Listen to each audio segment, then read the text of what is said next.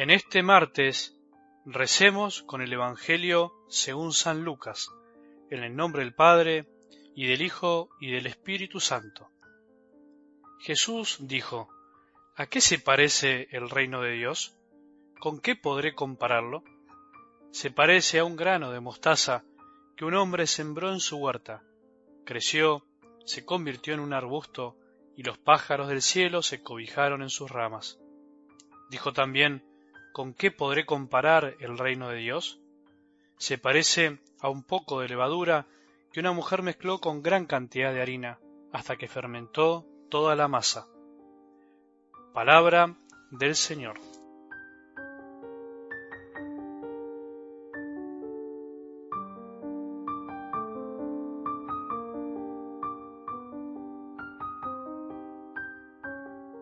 ¿Cómo quisiera ser Bartimeo por un momento, como quisiera ser ese ciego que no tiene tantos problemas en gritar y expresar su necesidad aun cuando los otros lo querían callar.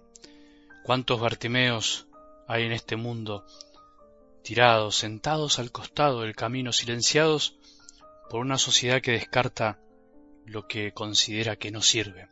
Pero al mismo tiempo, qué lindo es saber que hay miles de corazones entregados al Señor en la iglesia y de algún modo también fuera de ella, queriendo ayudar a los que están al costado del camino. Mientras todo continúa, mientras todo avanza, mientras en los medios de comunicación se exalta la vanidad y la superficialidad de este mundo. ¿No será que vos y yo a veces estamos más ciegos que Bartimeo? O mejor dicho, con una ceguera que es más profunda? Retomando el Evangelio del domingo, podemos preguntarnos quién estaba más ciego en esa escena Bartimeo o los que los querían callar. Me parece que el evangelista quiso transmitir una realidad más profunda, además de lo que realmente pasó. El ciego no podía ver con sus ojos, pero supo escuchar y ver con el corazón a Jesús que pasaba por su vida. En cambio los discípulos y la multitud veían con sus ojos a Jesús pero no pudieron ver la necesidad de un hermano tirado al borde del camino, señal de que en el fondo no conocían el corazón de su maestro que siempre estaba atento a las carencias de los más abandonados. Por eso dije al principio, cómo quisiera ser Bartimeo por un momento, sentirme también necesitado de una curación, de una sanación, carente de un bien que sólo puede darme Jesús, la capacidad de ver con el corazón. Te propongo que hagamos nuestro este deseo y pidamos, como el ciego del camino, un milagro para ver a Jesús que pasa siempre por nuestras vidas, mientras muchos nos pasan por encima. No olvidemos que cada página de la Biblia, cada escena del Evangelio es una carta personal de Dios Padre para con cada uno de nosotros. Cuando leemos y escuchamos, es Dios que nos habla a todos.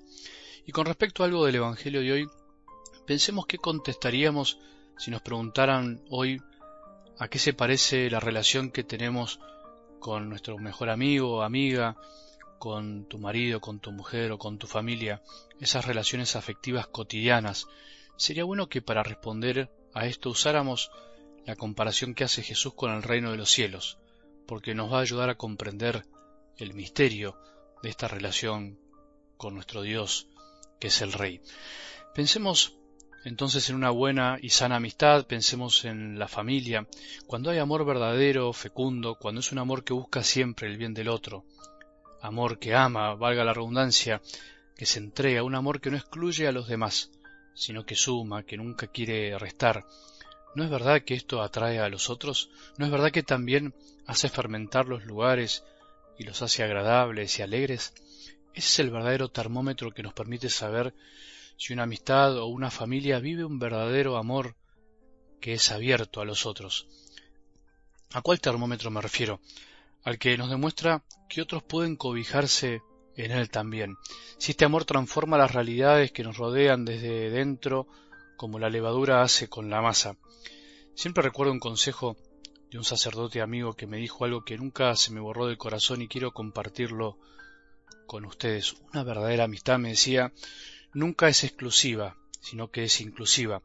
Y también me dijo, no uses tanto la letra O, o sea, esto o lo otro, esta amistad o la otra, esta persona o la otra, sino más bien usar la letra I, que sería esto y lo otro, este amigo y el otro, esta familia y la otra. El reino de los cielos, me animo a decir, es el reino de la I griega, de la letra que incluye y hace crecer. El reino de los cielos es el reinado de Dios en los corazones, en el tuyo y en el mío, y en el de tantos miles de millones de personas. El reino de los cielos existe desde que Dios se hizo hombre y habitó entre nosotros. Dios y hombre, humano y divino, muerto y resucitado, el que amó y quiere ser amado, el que une, pero al mismo tiempo divide, porque invita a unirse a Él, invita a decidirse por el amor. Es el reino de la ese modo de vivir que Jesús adoptó y nos propone se transformó en un gran arbusto que abarca todos los tiempos y hoy nos da cobijo para que aprendamos a cobijar. Tu familia, tus amistades sanas, son como pequeños reinos de los cielos donde, si está Dios en tu corazón, podés atraer a otros, donde puedes ayudar a ser arbusto y levadura, donde puede haber algo de cobijo y crecimiento para los otros. El reino de los cielos comienza en el corazón de cada uno de nosotros en este momento, cada día, si lo aceptamos con amor, si ayudamos a los Bartimeos tirados al borde del camino a levantarse y a ponerse a caminar junto con nosotros y Jesús.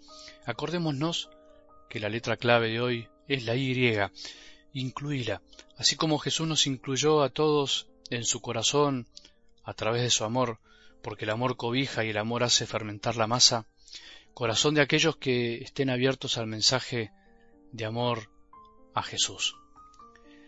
Tu familia, ya lo sé, la mía es chiquita, tu grupo de oración también, tu parroquia, tu movimiento, tu amistad, todo es chiquito en comparación con la cantidad de personas de este mundo. Son chiquitos como el grano de mostaza y la acción que puede tener en esta sociedad en nosotros parece imperceptible como la levadura, porque al mundo le gusta lo grandioso, le gusta el show, pero ¿qué importa? ¿Y si probamos a hacer crecer cada cosa sin excluir y cobijando? Solo hay crecimiento y fermentación cuando se recibe, cuando se incluye a los demás. Pensemos hoy con quién y en qué situaciones vamos a usar más esta letra, la I. Lo opuesto se puede unir, lo que está fuera puede sumar, menos el pecado. Por eso intentemos hoy revisar con qué personas podemos ser arbusto y levadura. Parece difícil, sí, pero es posible. O mejor dicho, es difícil y posible, posible y difícil.